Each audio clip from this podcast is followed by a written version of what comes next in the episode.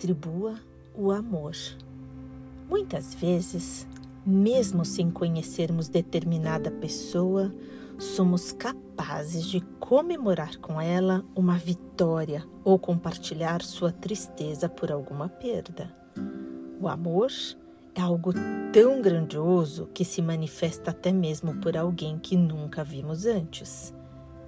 Quando assistimos aos telejornais em que sempre se dá destaque a catástrofes e desgraças, nasce em nós um sentimento de compaixão para com as pessoas que perdem seus pertences numa enchente, enfrentam graves dificuldades em países mergulhados na guerra, ou pior ainda, perdem a vida em circunstâncias violentas. É o amor fraternal, força que emana de cada verso da oração de São Francisco, que faz você se conectar com alguém distante ou desconhecido. Nesses momentos, você sente a dor ou a alegria que o seu próximo sente. Se pudesse vencer distâncias à velocidade da luz, você iria abraçá-lo amorosamente, como se o conhecesse há 10, 20, 30 anos. E na verdade, você pode fazer isso, porque o amor nos une para além da dimensão física. Como podemos deduzir das palavras do apóstolo Paulo em sua carta aos Filipenses, aqueles que se amam em Cristo, manifestação visível e palpável do amor do Pai pela humanidade, têm o mesmo sentir e pensar que o de Cristo Jesus. Filipenses capítulo 2, versículo 5. O amor une a todos nós no tempo, no espaço e na eternidade. Esse amor capaz de nos unir com tudo e com todos é um impulso de vida que nos leva à realização de algo maior. Se o amor está na, na raiz de tudo, devemos ser semeadores dos frutos do amor. Devemos dar o que recebemos de graça sem esperar recompensa. O amor de Deus veio primeiro ao nosso encontro antes mesmo que pudéssemos saber que ele existia. Mas agora precisamos reparti-lo com generosidade.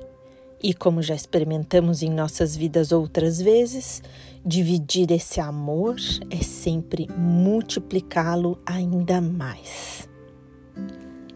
O chamado de Jesus Cristo para o amor se dirige a todos, independentemente de condição social, cor de pele, grau de instrução, profissão, orientação política ou fé religiosa. Santo Agostinho definia a felicidade humana com poucas palavras e grande sabedoria. Ser feliz é amar e ser amado. Para Deus, todos precisam de compreensão, segurança, harmonia e aconchego. Todos nós precisamos amar e ser amados para realizar os sonhos de felicidade que Deus tem para cada um de nós. É a esse amor universal que o Papa Francisco se refere quando nos alerta para os perigos da cultura do bem-estar que nos torna insensíveis aos gritos e ao sofrimento dos outros. A globalização da indiferença rouba de nós a capacidade de sentir. E quando nos tornamos insensíveis ao sofrimento alheio, também não percebemos que o ódio, disfarçado com a máscara da frieza e do descaso, começa a ganhar espaço em nossa alma. Somente por meio do amor teremos a oportunidade de crescer como seres humanos. E uma forma concreta de ampliar nossa capacidade de amar é experimentar o sentimento altruísta de fazer o bem a todos, enfrentar enfrentar de peito aberto a experiência de nos colocarmos no lugar do outro, sentindo um pouco da sua fome, da sua solidão, da sua angústia e ir até Ele, levando o amor que recebemos de Deus.